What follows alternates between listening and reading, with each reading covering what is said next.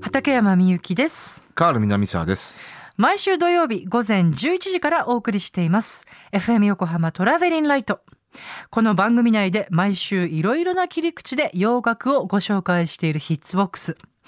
今回は放題日本タイトル特集でした。はい、放。題特集は多分3回目とか4回目なんですけど、はいはい、結構やってますよね。まだまだあと2000回ぐらいできますから。できますね。ははい。あとちょっとなんか最初の文言を言ってて、洋楽、うんう最近洋楽だけじゃないですね、ご紹介してるのね。 このどコーナどーういねうこと。どういうことこのコーナーね。あ、ドラマ、はいはいはいはい。はいこのね、ポッドキャストをね。そうですねはい。 はい、この特集をお送りした後、放送で語りきれなかったことをコーナーコメンテーター、カール南沢さんに語っていただきます。それではまず2020年12月12日、あ、12月12日だそっうたんだ、だ。 1、2、1、2、ワン、ツー、ねワン、ツーですそよ。うだね。うんはい。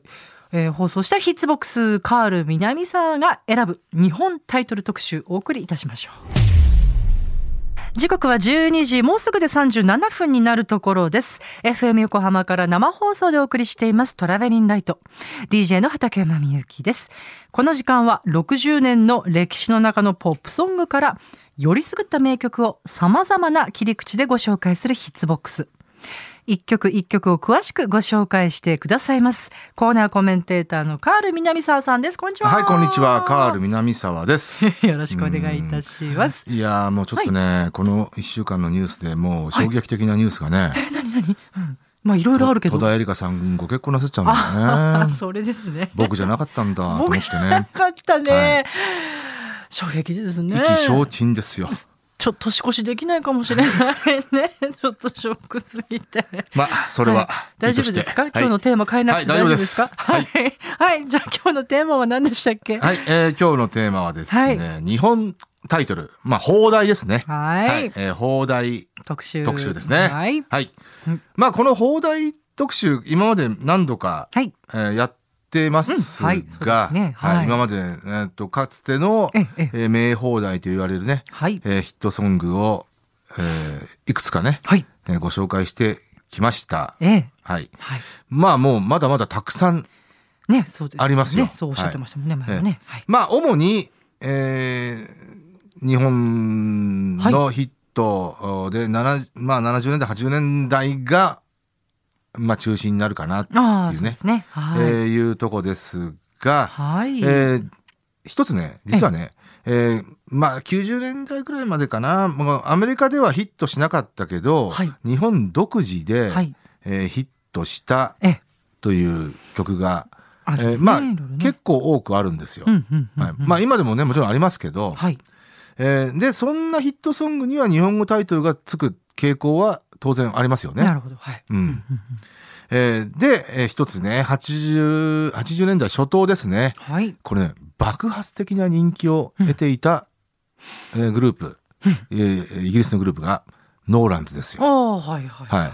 えーまあ実はね、あのーアメリカでは全くね。一曲もヒットはないんですそうけどなんですってね。そういやそれもびっくりでだすかよ。らイギリス 本国イギリスとええ日本で、はい。えーまあ有名ないや有名になったグループ不思議とはい。うんえーでね、あの、そもそも、はい。そのブレイク、日本でブレイクした、えー I'm in the mood for dancing。はい。はい。はい。この曲も放題ついてたわけですよね。ああ、そうですね。ノーンランシスター、あ、ごめんなさい、ダンシンシスター。はい、大好き。はい。えーそうそうそうそう。んダンシンシスターっていうタイトルで、なんとオリコン1位ですよ。うん、そうなんですね。そう、洋楽チャはいートじゃなくて、オリコンの総合チャートで1位ですから。ああ、はい。えーで、えーまあ、彼女たちの、はいえーヒットソングには、はいえー例えば、Who's Gonna Rock You。はい。えーこの曲は「ときめき20」うん、うん、うんうん。はい、か わいい。はい はい。えーというタイトルがついていたり、はいえーしししましたけど、はい。えー実はね「ダンシンシスター」に続く、えーシングルっはい。ていうのがこれも、まあ、日本で大ヒットしたんですけど、はい。えーこれもね「えーガッタプルマイセルフトゥギャザー」という曲なんですよ。これもね放題ついてなかったらやっぱね、よくわからないじゃないですか。うん、うんうん、うんわかんない。うう んはい。えーこの曲の放題が、はい。えー恋のハッピーデート」っていうねあ、わかりやすいですね。これは。はい。えはーい。それを今日は聞いていただこうかなと、はいどんな曲でえしょうーはい思います。はい、お願いえしーますノーランズで恋のハッピーデート。はい、えーはいこれはね恋のハッピーデート。はいえー石野真子さんのバージョンでもね、まあ有名ではありますよね。そうだ彼女そうだ日本語でカバーして、そうだそうだ。はい、まあ西野当初はねシングルの B 面だったんですけど、はい。うまあそっちがヒットしましたよね。ーん。まああとはね、い。あのノーランズはセクシーミュージックっていう曲がね、はい、後にウィンクがカバーしてね、ええええええ秀逸なカバーでしたけど、は確かに。い。あでも本当これはぴったりですね。その恋のハッピーデートっていうね日本そ語うでタイトすよルがねね。。うん本これや当っぱだ。ね、ガッタマイセルフ、はいあのガッタプルマイセルフトゥギャザーっていうね、そのままだったら、うんうん。ちょっと日本人にはねどうかっていうことになりますよね。ガッタプルマイセルフってなんだろうって感じだもんね。ううーん。はい確かに名放題だと思いました。では二曲目は。はい。えーこれもうちょっとね、個人的なはい話になるんですけど、ええええっと、以前確かこの放題特集の時えに、はいえージェームス・モリソンの、はい。えー君に会えてよかった、てんてんてん、丸っていうね、あー。んはい。あの、放題の曲をはいご紹介ししたことあるんですよ。はははいはい。それ実はほら、僕がつけたっていう。ああ、そうか、そうか、そうか。はい、はい。ぼ僕っていうか、まあ、あの、当時のね、レコード会社の、その宣伝チームが一丸となってこ う、そうだ、そうだ。えー考えた。はい。今一瞬思い出せませんでした。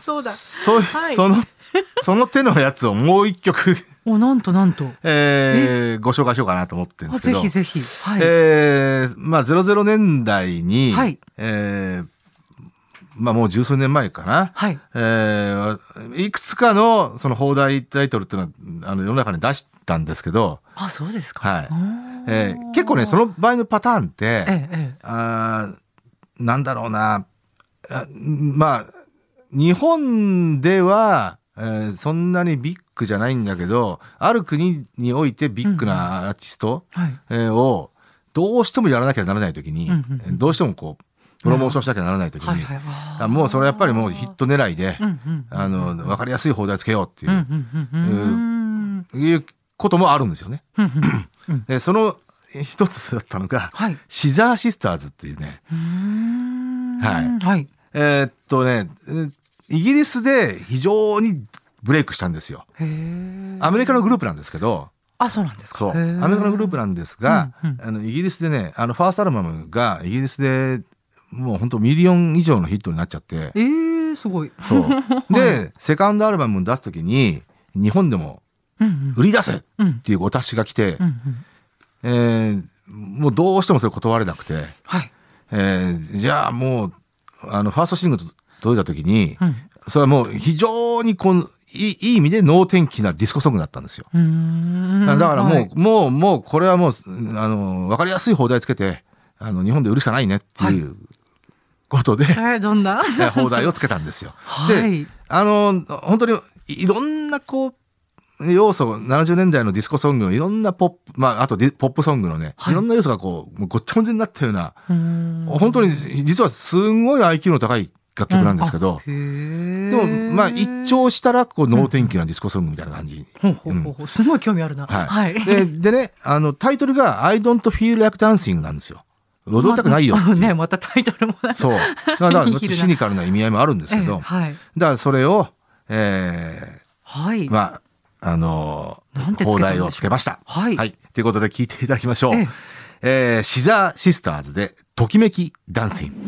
お送りしたのは、シザーシスターズでときめきダンシング。えーパパさんが放題といえば恋はめきめきや、ウキウキウェイクミーアップなど楽しい感じが多い気がするというふうにつぶやいてくださあいとまはし、た。大磯カーボーイさんもね、はいあの、コメントいただいてます。はい。あ、いつもありがとうございすます。いやもうこれね、うん当時のあのースタッフでこう頭を抱えながら、まあ、たん特に担当 A&R のはいはい。ええ高橋ちゃんなんですうんけうど、んうんうん、頭悩ませ た。いや、でももさ、うこれ、ときめきダンシングすごい私ぴったりだと思うな。ありがとうございます。はい、いや、い、いと思いましたよ。は。はいいいいまあ曲はいいですよね非常にや、ね。曲も全然能キ天気ャっッていチうー感じ。であのポッよプで、はい、なんか、あの、全然能天気って感じ私はあんましなかったけど。んはい。それではちょっと時間がね、すいな来てしまったので、3曲目のご紹介お願しはいいます。えーっとね70年代名放題本当いいんですけど、はいえーそのうちの一つです。えー70年代えーっとねまずねアルバムが、えー宇宙船がこうあって。はい。えーまあ、ちょっと炎がこうあるような、はい。えーで、ま、まあ、あるグループがデビューしたわけですよ。はい。はい。ええええーで、そのアルバムが、その、まあ、宇宙船が乗ってるってことで、幻想飛行ってはいいうタイトルをが付けられたんですね。はいそそれは単純にねあのあ本本タイトルは、えっとグループ名だだったんですよはい。ああ、はいそうなんだ。そうーん単純によくあるねデビューアルバムではよくあうんるうんうんうんで、えーデビューシングルがはい。 「モアザンアフィーリング」っていうタイトルだったんですねうん、素敵な。はい。はいででもやっぱりまあ英語的な言い回しとしてちょっとわかりにくいですよねまあそうですね。うんはい。うんだから素敵なねえー放題を考えた。はい。放題がつけられたんですよはあ。はいモアザンアフィーリングにだか対らして。多分あのーアルバムがその宇宙船がこう浮かんでる、はいうーイメージから、えーそういうタイトルをつけたんでしょうけどねうん、うんうんうんうん。はいこれがね当時アメリカではもうトップ10に入る大ヒットソングになってデビューシングルながら、はい。えーで日本でも、まあ、この放題がついてたからこそ、えーまあ、ヒットしたんだろうなそうとかもしれない。思うはい。えー作品なんですわかりね。ますよ、これ。はい。もうもうこれ当時中学校2年だったんですけど、うんうんうんうんもう本当にもう印象に残った大ヒットソングでしたあねそう。ですか。はい、はい。はい、ということで聞いてい何かたとだいうきとましょう。はいボストンです。おー宇宙の彼方へ。はい。さあ、いかがでしたでしょうかはい、はい。興はい。奮の放題3曲でしたね。なんか興奮するものがありますね。何なんですかね。いやー、そう年ね。年代うん。80年代とかの。だから、あのー今の洋楽に、はい。別にね、あの、マストで放題が必要とは、とまで言いませんけど、うん。んはいあはのーうん、まあ、なんだろうな。い。なんだろうね。ある程度、あのーこう、ま、ちょっと言い方もなかなか難しいんですけど、ハードルをこう下げるようはいなはい意味でも、ね、別にマストだとは思わないですけど、放題をつけるってことですね。ううんうんうんつけてもいいんじゃないかななんてね、思う時もありますようんうん。うんうんね。ううんうんん。うん、でも確かにこう2020年の曲でなんか放題タイトルつけられそうなやつがね、うん何があるだろうとい思うとや、だから、例えば、うんね、ビリー・アイリッシュのバッドガイだったら、悪いやつみたいなね。 うん、 なんかでも ちょっと別に悪いやつにしたらヒットするかどうかって 言ったら、まあ、ちょっと別の話ですけど、そうねうんねちょっとそこもあの実は興味深いです でねも例えばね、マライア・キャリーの、うんはいまあ今、あの、アメリカでまたヒットしてますけど、例のクリスマスソングね。あれすご All いな I Want、えー for Christmas, あ All I Want for Christmas is You か。えーあこのまんまだったらね、なかなか分かりにくいじゃないですか。まあ長いからね日本人そう。にだとかってらまあは二ね人だけのクリス、えーなんだっけ二人だけのクリスマスか。あ、あ恋人たちのクリスマス。そうだそうだ二人だけはイーグルスだ。そうだそうだ、うんああそうなんですね恋人恋人たちのクリスマスっていうタイトルがあったからこそだと思いますよ。あ絶対私も今聞いてそう思った、うん本当だね、うそうだそうだまあそんなね。だからノーランズも、うんうん あのー日本でオリコン1位になるような作品を、はいまあ、実はね、短かったんですよ。うん80 1980年の春ぐらいから、はいえ1年半とか2年ぐらいでもうちょっと失速しちゃったんですけど、あそうですかそう。んそその間にリリースしたシングル、特に、特に頭3枚、うんうんうんえーはね、うんうんうんえーやっぱり放題ついてたからこそのうんねえあの大ヒット、オリコン1位になるぐらいの大ヒットっていうね。確かに言えてるなあ、だから全てついてたわけですよ、頭3枚はうんう。んうんうんダンシングシスター。うんうんこれもね、I'm in the mood for dancing だったらうんどうなのってことになっちゃうし、はいはいはい。まあ次のそのガッタプルマイセルフというやつだはね、い、はい。恋のハッピーデート、さっきね。はいうんはい、そして、えー Who's gonna rock you、えーときめき20。ああ、そうか、そうかそれも可愛い。 はい。まあ、あの、Who's gonna rock you はね、前、ヒッツボックスでもかけましたね。あそうの、かこれ実はビリー・オーシャンが、おーあの、歌ってた曲なんですよ。うんうんうん。アルバムそうだ言ってまのしたね中で。うんうんうんはい。それをカバーしたっていうね。うんうんうんまあ、これもね、非常にキャッチーな、はい。うん。ちょっとこう、ロッキッシュなね。うん。はい。いや、なんかこう、80年代っていうこう年代もあったのかな。すごい放題とぴったりしてますね。そうですねなんかそうですね。これちなみにさ、他の国でははい、こういう現象ってあるんですか、まあ、わかんないけど、いやほら。ないと思いますよ。あ、日本独特なものなんですかだと思いますようー。んだから例えばね、あの、イギあアメリカのわかんないけどグループで英語の曲がロシアで流行って、それがあるタイトルがロシア語にな、ああるのかもな。どうなんでしょうね。こう韓国でとかね。マレーシアでとかね。あ、どうなんでしょうね。あの、そう直訳的には、例えば中国とか直訳的にしてますよね。ああなるほど。うん、なるほど中なるほど国語に。ああそうかそうかそうか。はんはんはんはんだって例えばあのアーティスト名もそうですからね「スリードッグナイト」なんて「三軒の夜」っていうね、ああそうなんだ。うん、3つのあ確かにそれはあるかもしれないけど。犬の夜みたいなうんうんうんあの表記をしてましたうんうかん。うんらうんね。うんうんただそうねその日本語タイトル的なフィーリングでねそこううちょっと変えてやっだたからり中国語的にな中国語タイトルですよね要は、うんにしてますよね。うんうんうんなるほどだなからそれが日本でいう放題みたいなもなんんかねまあでもふとで思いもましたかなり日本の放題っていうのはあのかなり意訳したりとかあの、なんていうのかな、えー全く別のタイトルにしたりとかねそこが見事あのだなそれと思うは日うん本独自というかね日本に顕著な現象なのかなとは思いますよね。なんとなくそんな感じしますうねんさっきのほらボストンのお話とかねそうね、うんうんタイトルとは全く関係ないもんね。モモアザンはフフィーリング。はいこれもう本当に単純にジャケットのイメージから宇宙の彼方へっていうね。でもなんかこう日本人としてはあなんかわかるなっていうかこうそうしねっくりくるなっていうところがねあと例えばあのアーティスト名をそのまま入れちゃう場合もありますよね。新人の場合ね。恋するデビーだとか、ああそうですよね うん、夢見るトレイシーだとか。それだって結構本人としてびっくりだと思うんですびよっくりだよ ね。何のこっちゃって、ううんん思うかもしれないけどでもまあうちらにとってみたら悪くないですよね、うんまあアイドル系にはそういうパターンは、あまうあん垣間見られますよね。うんうんうんうんまあ、なかなか面白い現象だなと思うんですけどね。 そうね。はい、そしてシザーシスターズ2曲目にご紹あ介くださいましのた。ーそう実はね最初のアルバム「テルママ」「テルマエママ」っていう曲がね、ヒットしたんですよ、えーとうんイギリスでね。うーんうん、はい、で、えーのそれがファーストアルバムアルバムだったんですけど、はいその時にも、えー実はあの、まあ、本国から、えーこの「シザーシスターズ」をプロモーションしろって言われて、うんうん結構しゃかり気になってラジオプロモーションやったんですよね。で結構かかったんですよ。うんうんうんでもねうんあんまり売れなかったんですよ日本でう。んだから、あのーセカンドアルバムも最初ね結構拒否したんですよね。うん そうなんだい。やシザーシスターズ無理だかこの内情は いいんだろうかこんなら無話理聞いだて。から、はい。その代わり例えばボンジョビとかマライア・キャリーをもう売り飛ばすからみたいな。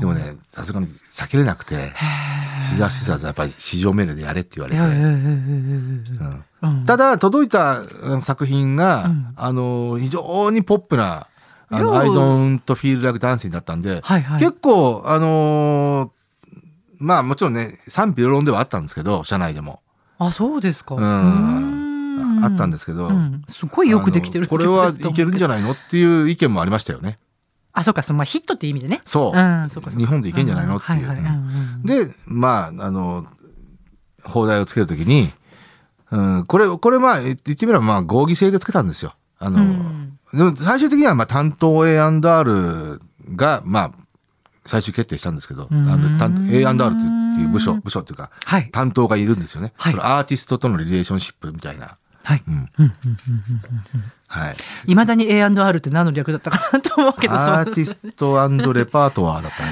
な。ああ、なるほど。 はい。うんうん、まあレーベルとかアーティストとはい。やるね。ねでもう一つの部署がまあプロモーションという部署で、それはあのメディアとの接触ですよね。ああ、そっかそっかそっか。はい。僕はまあそのプロモーションという部署にうんうんうんうんあ、あ、うんそうですねレパートリー。レパートリーあ、アーレパーテトィリスー。トまあ、のレパートワーって言ったら。ら、あのね、英語読みじゃない場合があるんですよう。んうんうんうんうんレパートワーってなんかフランス語みたいですけど。そうなん、確かフランスだったか。ううんん。え。えーまあ、それでね。そっか。はい。うんシザーシスターズはね。はい。いやあで、で、僕ね、このアイドンフィールダーダンスに関しては、はいえー普通、あの、し、アーティスト資料っていうのは、媒体に配るアーティスト資料っていうのを作るんですよえね。えそれはい A&R が作るんですよ。あ、はいはい。うんうんだけど、相当僕ね、あのー、し A&R に指導して、うんうんこう書け、こう書けってね。へーあ相当指導しましたねへーそうなんですかで、この曲に関しては、はいもう本当に70年代いろんな曲のモチーフが入ってるんですよ。ねそれをうね、ん全部ね、僕ね、あのー事細かに書き出して、ちょっとそれすごい貴重じ例えゃないばですか。ビージーズとうか、んああある場面ではやっぱそれを彷彿させる場面があるんですよ。へーそれあの曲作りをしてる人間からしても興味深いとそ、いううだか。からそれをね、A&R に非常にこう指導しながら、うーんこういうふうに資料資料を書きなさいって言ってね。それちょっと今でも見たいですね。それで、ねえあんのかなああるいは媒体に配る資料だったかもな。あの、よ、よく媒体にほら、まあありニュまーすねス的なもんで。はいはい。うんうんそれに書いてあるかな。ちょっと、ちょっとうんあいずれにしろ、まあ、あの、対外的に出す資料ですけど。へーあとね、、一応、社内への、はいあのー、なんていうのかな、啓蒙みたいな形でも、でも作ったんですけどね。啓蒙みたいなもん、さすがカールさいやー、これ、これでもね、僕は、あの、非常にこの曲気に、僕は気に入ってたんで、ん。うんうんうんうんうん。本当ヒットさせたいなと思ってたんで、いや、私はなんかすごい、あの、知的な感じがしましたけどね。うん、そうね。だから逆 IQ はに高いってね言い方しましたけど。ああ、なるほど、なるほど、そうかうそうかん。うん。あの、シザーシスターズはね、そのポップセンスの IQ はね、本当になるほどね。高いかなと。そうですねでね、あの、 まあ、アメリカのグループで、はい。えー結構ね、そういうグループなんだろうなと思って、あのー実際来日してみてね、ちょっと膝を打ったことがあって、ほう。あの、シザーシスターズが来日して、恵比寿だったかな。それこそガーデンホールで、はい、ああ、そうですか。うんうん明日畠上さんがやる。 そうですね。ははいい。えーで、ライブやったんですけど、えーで、ようやく初来日だと。はい。で、ひ日本で初めてお披露目するっていうんで、ええまあそこそこチケット売れてたんですけど、で、普通、あのー会場時、会場から開演までの間、はいまあ小1時間あるんですけど、うんうんうんその間の BGM ってね、アーティストが選ぶんですよ。ああ、そういうこと多いですね。通常はうんうんうん。はい。で、あのーその、まあ会場時から僕いて、はい会場に。で、つらつら、まあいろんな人とこう喋りながら、ええその時に、まあ、一筋縄でいかないポップソングがずっとかかってたんですよ。で、で、でね、えーまあ何曲目かに、すげえな、この BGM って、まあさすがシザーシスターズだなと思って。ただ、まあ、まあ日本でもヒットしたような曲結構あったりして、うんうん何曲目かにね、デビッド・ノートンのメイキン・イットがかかったんですよ。ああでごめんなさい。知らこれはね、まあ日本では多分推定100人ぐらいかなかっな。た、うんうんこの曲知ってんのそその領域の曲ですね。あこまあもうまあで要はシザーシスターズのこの原点を見たような気がしましたね。はあデビッド・ノートンを日本の巷であのあの曲がかかってるの聞いたの僕初めてです。うーん77年の。ヒット以来。うーん。 79年か。79年のヒット以来。これはもう、初めて聞きました。あ日本で。え、あ、そうですか。ラジオでも聞いたことないですからはあ。あ、その全米トップ40以外ではね。へえ。それで膝を打ったと。は膝を打ちましたね。あはあデビッド・ノートンだ。あはあはあでうん当然、あの、まあまあ、担当、プロモーション担当してたんでえ、えシザーシスターズ。あの、ライブ終わってから、うん、その話したあら。の、メンバーにその話したらねえ、やっぱり、あの、幼少の頃に、こう、デビットノートンとか、ひ聞いてたのって言ったら、やっぱあのメンバーの一人、男性のメンバーの一人が、うわもうすんげえ好きだったんだ、この曲、つって。ああ、もうね、そういうのがあると、こう、スタッフのね、向こそううのアメリカでは皆さんもとう、最高位、5位、トップ10ヒットだの大ヒットソン グなんで、だかすごいす ごい。らある年齢層の人は、あの、アメリカ人は、もう本当みんな、みんなは知った曲なんで。あ、そう。曲なんでなんですか。うーん。い。やー、ちょっとね、もう、わーさすがアメリカのグループだなと思いましたね。でもほら、そこでさ、そのメンバーからもさ、おや、日本のレコード会社、こんないろいろちゃんと知ってるスタッフがいるんだって。そうねいやいや、あの、すごく、あの、それこそ信頼度が増すっていうかね。そうですそか。うね、多分デビッド・ノートンの話聞いてびっくりしたと思う。ねえ、そう、んそこかいっていう ね、なん嬉しかったんじゃないかなって勝手に予想しますけどね。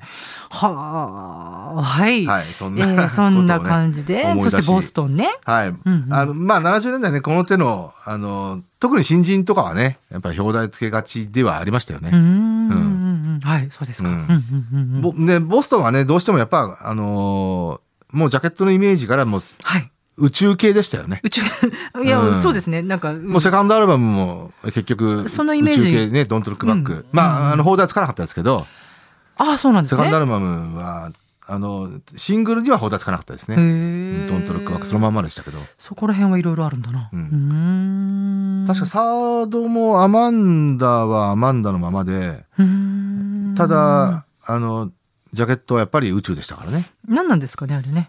うん、まあ、トム・ショルツの思考性なのかな。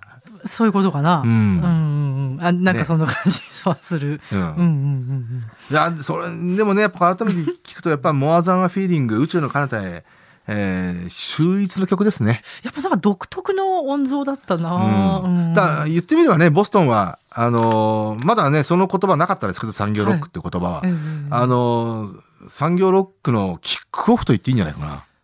あ、なんかね、ううんうん。ん、いやよよ要は別に悪い意味いやでも全然全然何でもなうんうく、んうんあのとにかく商業的に売る売れるための音楽を作るんだっていうね、ほんほんほんほんあ、のだからそれはやっぱボストなンがんてキ言うんッだクオフなんじゃないかなと思いますねだからこの翌年にフォリナートトっていうのがねうんデビューしますからうんうんうんうん大体その辺ですよねなんかあんまりこう音楽に言うと良くない言葉に聞こえるかもしれないけど、なんかアレンジがこうなんか堅牢な感じっていうかこう隙がなくてちゃんとこいやもうポなんかそんなップソングとしては完璧ですよ、う、なんかすごいそんな感じがちょっとしましたね。だからトム・ショルツは多分ね、それれを非常に。で、それでいて、ボストンっていうのはね、い自分の色っていうのはかなりハードロック色っていうのはね、ありますからそこ、こがね、あの、はいそのアメリカンハードロック色っていうのはね、はい。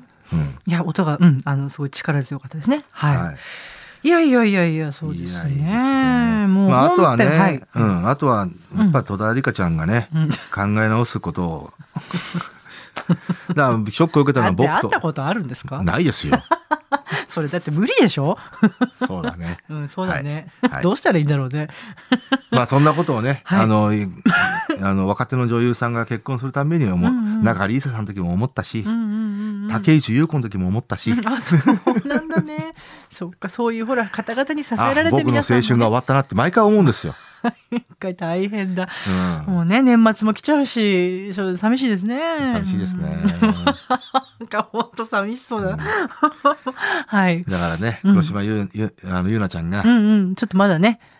あのな結婚しないでほしいなと。そうだね、まだね。 もうどうしたまた私は今週何を聞かされているんだろう。 はい。 はい。まあついでに言うと戸田はい恵戸田恵梨香は、はいあのーやっぱりまあ連ドラに初めて出たのがエンジンだと思うんですよ。あごめんね、エンジンまってた知覚えてらまなすくてね。はい。 うん、確かゼロ連ドラドラに要はレギュラーとしてね、ははははあ単発でちょこちょこと子役として出てきてはいたんですよ。おーエンジンに連ドラにレギュラーで出初めてだと思うんだよな。はい。んで、その翌、その同年だったかな、同年の秋のクールで、信谷プロデュースですよ。で、僕は、信谷プロデュースではい、戸田恵梨香の名前を刻まれましたね。本当すいません何も知らなくて私もう あのなんかふとねこの前ネット見てたらフカキョンのカレンダー売ってたよ、ああ、本当、うんうんあまあまあ、カレンダーは多分どっ、ね、あの本当にあのこうフカキョン水着姿っぽいやつあーなるほどねうんうんあこれちょっとカールさんに言わないとなーってそうだ知ねってるかなーと思ってね、うんごめんねこんな話で あとね、はいうんまあ、もうこれ最後にします。いやいやいいですよ別に、うんはい、で、戸田恵梨香いいでは、すよ別 にはい、あうのやっぱり最高傑作は何と言ってもスペックですから。んはい TBS のあのはい、最高ドラマ。はい、最高だもうあれはもうと、戸田恵梨香どころあか、はい要はドラマとし、ドラマ史上でも、あそれか言ってた多やつか分21世紀、まあ、まあ、まだこの20年間ですけど、21世紀のドラマでは僕は1番か2番に上げたなんいかあ。の私のマネージャーさんも大しゃ、うん大はしゃぎしてますスペックはもう本作当、作品としても、そうなんですね、うっんへー。で、戸田恵梨香も新境地を本当にていうかそこまで言うなら見てみたいな、うんスペックスペック。うん昨年の年末にね、あのー再放送したんですよね。あ、違うわ。昨、今、昨年度末ですね。3月ぐらいだったかな。再そう放送いうしたドんラですよ。マってあの見れるもんなんですかその作品としてそのなんかわかんないけど見れると思いますよ。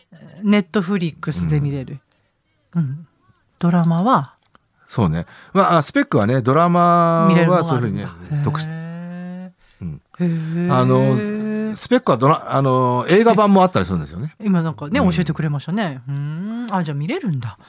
はあ見れると思いますよはあはあはあはいうんはい。はい。というね、戸田恵梨香といえば、うんスペックその辺をね、はい。つらつらと思い出しますね。